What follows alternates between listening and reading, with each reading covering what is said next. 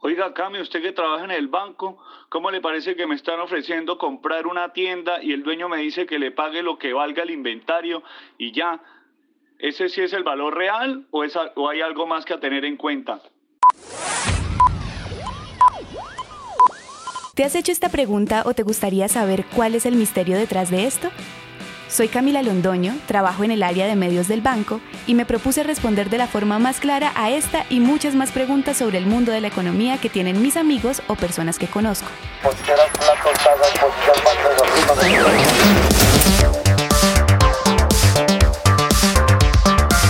Bienvenidos a Economía de a pie, un podcast de Bancolombia para entender de forma simple conceptos financieros y económicos que escuchamos a diario, pero que a la final casi nunca entendemos. Hola, hoy responderemos una pregunta que me hizo un amigo y es ¿cómo se calcula el valor de un negocio? Para eso invité a Jairo Agudelo y Diego Huitrago, ambos del equipo de investigaciones económicas de Bancolombia, dos cracks en acciones que nos ayudarán a saber cómo valorar nuestros negocios, ya sea para venderlos o comprarlos. Bienvenidos, ¿cómo están? Cami, muy bien, muchas gracias por la invitación. Hola Cami, eh, muy bien, gracias y aquí estaremos respondiendo las inquietudes de tu amigo. Jairo, empecemos por entender para saber cuánto vale un negocio, ya sea porque lo vamos a comprar o también a vender, ¿es suficiente con calcular el valor del inventario y ya? No, Cami, no, es suficiente y ese es uno de los principales errores que uno encuentra eh, en el mercado. Y es que piensan que lo que hay detrás o lo que ya se construyó es lo que vale el negocio. Yo te pongo un ejemplo, un, un negocio de confecciones o de moda. Entonces tenés una cantidad de camisas y pantalones que ya se confeccionaron y están ahí en el inventario, pero resulta que ya pasaron de moda porque pues ya todo dura menos tiempo y las modas cambian de forma drástica rápidamente. Entonces tú vas a comprar el negocio por lo que costó ese inventario y cuando lo vas a salir a, vender o no lo puedes vender porque ya pasó de moda o lo tenés que vender más barato para poderlo vender. Entonces uno no compra un negocio por lo que vale el inventario. Eso puede ser una referencia, pero ese no es el valor del negocio. Uno diría que el negocio vale por factores cuantitativos, económicos y por factores cualitativos, que ya, más adelante los vamos a hablar, pero en la parte cuantitativa yo te diría que hay dos factores importantes. Lo primero es qué tanto flujo de caja genera el negocio hacia futuro. No tanto que generó en el pasado, porque mucha gente dice, es que el negocio fue muy exitoso en el pasado, eso no es garantía de que va a seguir siendo exitoso en el futuro. Tiene muchos factores que tiene uno que entrar a entender. Si el negocio hacia adelante va a generar un flujo de caja muy bueno, muy bonito, positivo, entonces el negocio, el negocio vale por lo que va a generar hacia adelante, que es desde que yo lo compré, cuánta plata me va a generar de aquí adelante que yo lo compré. Y lo segundo es el riesgo que yo estoy asumiendo en el negocio, porque no todos los negocios son iguales. Entonces uno piensa que tiene ese millón después en el bolsillo y que el negocio A y el negocio B es exactamente lo mismo porque vale cada uno 100 millones, no es lo mismo. Una tienda de barrio tiene menos riesgos que una aerolínea, por ejemplo. La aerolínea es un negocio que depende de muchos factores externos que no puede controlar. El negocio de barrio depende de que la gente vaya y le compre. Oye, pues mira que no lo había visto así, pero ahora que lo dices, creo que funciona igual que con todas las cosas de la vida. Es mejor dejar de preocuparse tanto por el pasado y más bien pensar en el futuro. Pero entonces, ¿qué tal si vamos por partes? Jairo, si yo fuera a vender una tienda, ya me queda claro que no se trata de sumar lo que vale la panela, el arroz, los huevos y demás productos para determinar el precio y ya, ¿verdad? Sino que debo concentrarme en el flujo de caja que puedo generar y los riesgos que tenga mi tienda. Pero explícanos esto con un poco más de detalle, por favor. Bueno, Cami, mira, la regla es muy sencilla. Si tú tienes dos tiendas de barrio, la que más vende, pues debería costar más plata. ¿Por qué? Porque es el mismo riesgo. Son dos tiendas que están compitiendo en el mismo sector, en el mismo espacio, digámoslo así, geográfico. Entonces, si la tienda A vale 100, vende 100 y la tienda B vende 200, pues uno pensaría que la tienda debe valer más porque está generando más flujo, está vendiendo más para el mismo nivel de riesgo. Ahora, si tú tienes dos negocios, el A y el B, y el negocio A te vale 100, el negocio B te vale 100 también, pero el riesgo es diferente porque el negocio B es mucho más riesgoso, pues uno pensaría que ese que tiene más riesgo debería costar menos. ¿Por qué? Porque estás, tú como inversionista estás invirtiendo 100 millones de pesos en un negocio que los resultados futuros van a ser mucho más inciertos porque el riesgo es más alto. Entonces esos dos factores son los que tú tienes que entrar a equilibrar en una balanza para poder determinar el valor. Mientras menor sea el riesgo, más vale porque tú vas a tener casi que más certeza de esos flujos que vas a recibir hacia adelante. Ok, ya voy entendiendo. Y a propósito del flujo de caja y riesgo, en nuestro segundo episodio sobre inversiones, hablábamos de que en toda inversión hay riesgos y que a mayor rentabilidad, mayor riesgo. Diego, si yo quisiera comprar un negocio como la aerolínea, que ya sabemos que tiene más riesgos que el supermercado, ¿aplicaría igual esa relación de rentabilidad-riesgo? Muy buen punto, Cami. Definitivamente aquí vale la pena traer a colación un dicho en inglés que lo podríamos traducir como que no hay almuerzo gratis y es porque financieramente es clara la relación positiva entre riesgo y rentabilidad. Porque apenas es lógico que si yo estoy dispuesto a asumir un riesgo alto en una inversión, pues en ese mismo sentido debería yo exigirle una mayor rentabilidad que me compense ese riesgo que estoy dispuesto a asumir. Una de las cosas a evaluar cuando se piensa comprar un negocio o realizar algún tipo de inversión es si la expectativa que tengo de retorno de esa inversión es mayor a la que está rentando un activo que podemos catalogar como seguros, como un CDT en una reconocida entidad financiera o una fiducuenta como la de Bancolombia. Porque si el negocio está rentando lo mismo, pues prefiero irme por la inversión segura eh, y no asumir un riesgo más alto para un retorno es que no me compensa ese riesgo que voy a asumir. Claro, esto que nos dices tiene de mucho sentido porque entonces si ambas cosas tienen la misma rentabilidad, entonces yo prefiero tomar una decisión en razón de la opción más segura de la seguridad, que en este caso sería el CDT. Pero no sé, Jairo, si nos estén faltando como otros filtros o formas para valorar una empresa que tú nos puedas contar. Pues Cami, a ver, yo creo que uno, uno de los puntos ahí eh, más importantes sería tratar de tener algunas algunos puntos de comparación, algunas eh, como negocios eh, que yo pueda referenciar de, de cuál ha sido su valor, cuál ha sido su valor de venta, que sean similares a donde yo quiero invertir mi plata. Entonces te pongo un ejemplo, yo quiero comprar una tienda de barrio. Entonces la tienda de barrio vale 10, me la están vendiendo por 10 millones de pesos y la tienda vende, no sé, 2 millones de pesos mensuales. Entonces yo la estoy comprando 5 veces el nivel de las ventas mensuales. 10 millones estoy pagando por 2 millones de pesos de ventas. Si yo encuentro otra tienda en la misma zona o en el, digamos que cercana a la tienda que yo estoy comprando y resulta que esa tienda la están vendiendo por, no sé, no cinco veces, sino dos veces las ventas, en ese caso yo me quedaría con esa tienda. porque estoy pagando lo mismo por más ventas. Entonces, esa comparación me permite a mí tener una referencia de si lo que estoy invirtiendo no es más costoso o más barato.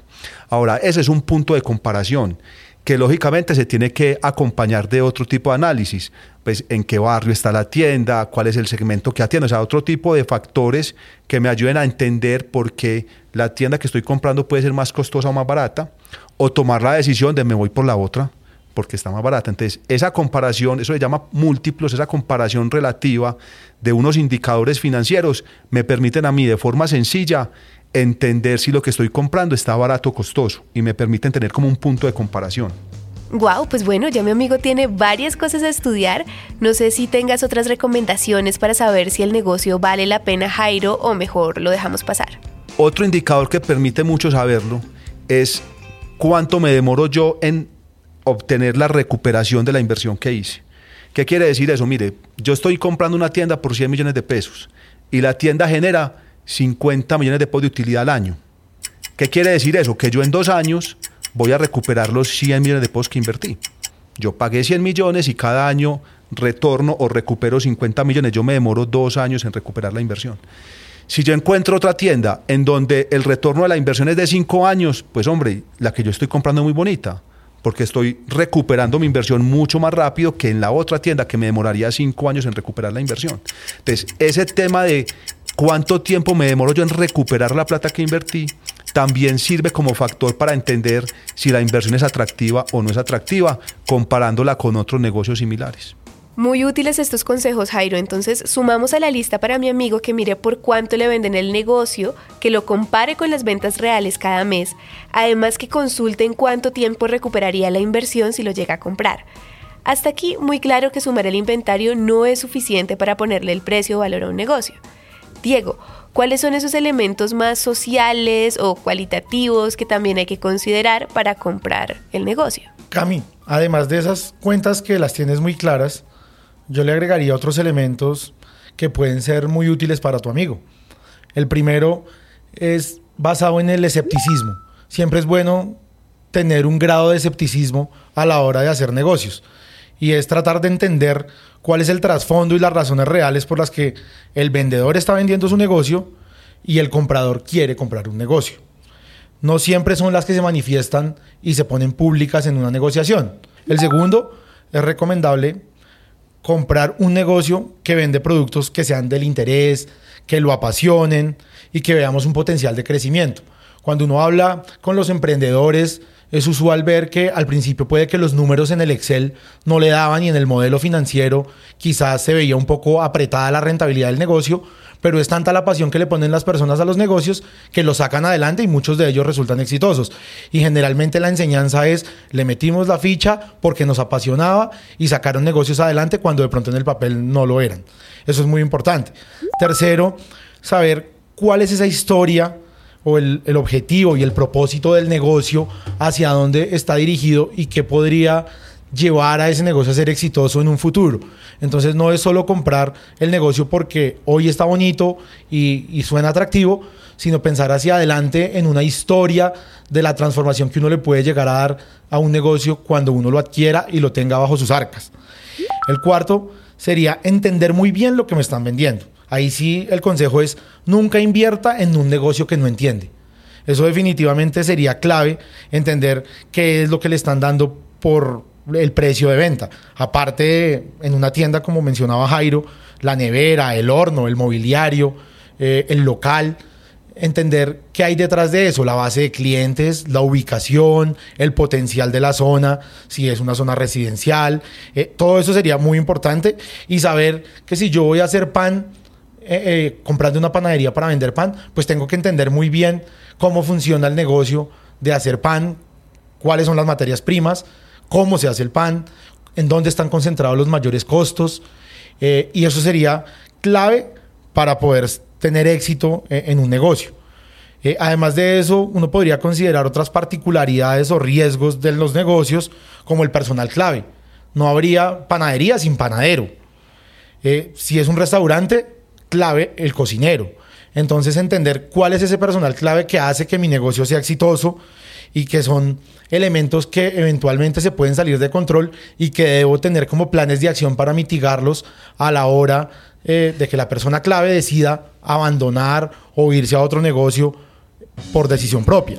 Diego, tremendísimo resumen y me encantaría que ahora Jairo nos ayude también de una manera resumida con los factores cuantitativos para que mi amigo y todas las personas que nos estén escuchando quedemos con el listado completico para aprender a ponerle valor a un negocio.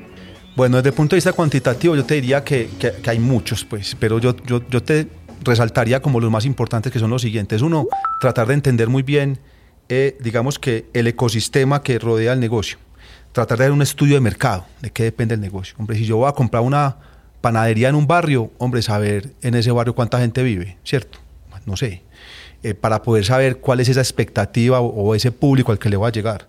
Si yo voy a comprar una tienda de moda, pues entender esa moda, de qué depende, eh, pues, o sea, tratar de entender muy bien ese público al que yo le voy a llegar para poder eh, tener una expectativa de ventas hacia adelante. Lo segundo es tener muy clara la rentabilidad que yo le quiero exigir al negocio, ¿cierto? Como inversionista, para que después no vaya a tener sorpresas porque la rentabilidad fue muy bajita fue muy alta, sino saber exactamente cuánto quiero exigirle de retorno para saber si el negocio, en la medida que yo vaya hacia adelante, como dueño del negocio, pues está cumpliendo o no con esas expectativas. Eh, lo tercero es... Eh, entender muy bien lo que mencionaba Diego al inicio de, este podcast y es esa, esa diferencia entre ese retorno seguro de un CDT o de una fiducuenta y el retorno que yo le voy a exigir al negocio. Si yo tengo muy, muy clara esa diferencia, pues voy a saber cuánto riesgo le estoy exigiendo para la inversión que voy a realizar. Oigan, muchas gracias a ambos. Creo que ya tengo una respuesta para mi amigo y gracias también por ayudarnos a entender que no se trata de valorar el inventario para ponerle precio a un negocio. Y a propósito de ese error que es tan frecuente, ¿qué otros mitos o paradigmas rondan hoy el mundo empresarial y consideran ustedes que son útiles que los conozcan los empresarios y los emprendedores que nos están escuchando?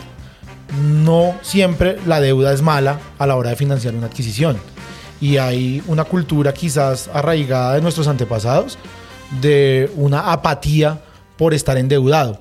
Pero en la teoría financiera el endeudamiento en un nivel moderado, razonable, tiene sentido porque te genera unos beneficios tributarios, porque además de eso te mejora la estructura de capital y por algunos tecnicismos que no vamos a profundizar en este momento, pero que definitivamente el mensaje es no siempre la deuda es mala. Quizás lo podríamos complementar con el exceso de deuda si puede llegar a ser malo. Eh, y los otros mitos que podríamos estar tocando es no todo lo que brilla es oro. Entonces vuelvo al punto como del escepticismo, de no dejarnos llevar a veces por las apariencias y por las emociones y las pasiones a la hora de tomar eh, decisiones de inversión, sino ser muy racionales. Un buen pasado no es garantía de un buen futuro, sería otro elemento. Es que hay un negocio exitoso y ha venido siendo así en los últimos 20 años y esa familia logró construir un patrimonio pero hoy por hoy llegó a hacer la venta de ese negocio y yo quiero tomar la decisión de continuar ese legado y tomar ese negocio que ha sido exitoso en los últimos 20 años, eh, de pronto no va a ser así. Puede que ese negocio llegó a su cumbre y las tendencias y ahorita con la pandemia logramos ver cómo algunas tecnologías fueron saliendo de uso y están llegando otras nuevas eh, y quizás esa decisión no sea la correcta, ver el pasado para poder tomar decisiones del futuro yo creo que con esos puntos podríamos complementar como esos mitos que queríamos como deslegitimar. Bueno, pues yo en conclusión aprendí que si queremos comprar un negocio o vender uno, el valor final dependerá del flujo de caja que pueda generar y los riesgos que tenga en juego. Entre más venda el negocio y menos riesgos tenga, más debería valer. Y será una buena negociación si deja rentabilidades mayores que las que dejaría un CDT o una fiducuenta. Pero no solo se trata de cuentas, en la ecuación también importa qué tanta afinidad tengamos con ese negocio y las oportunidades de crecimiento que le veamos, por ejemplo. Esto fue Economía de a pie, un podcast de Bancolombia para entender de forma simple conceptos económicos que nos sirven a todos. ¿Conoces a alguien a quien le pueda interesar este tema? Compártelo.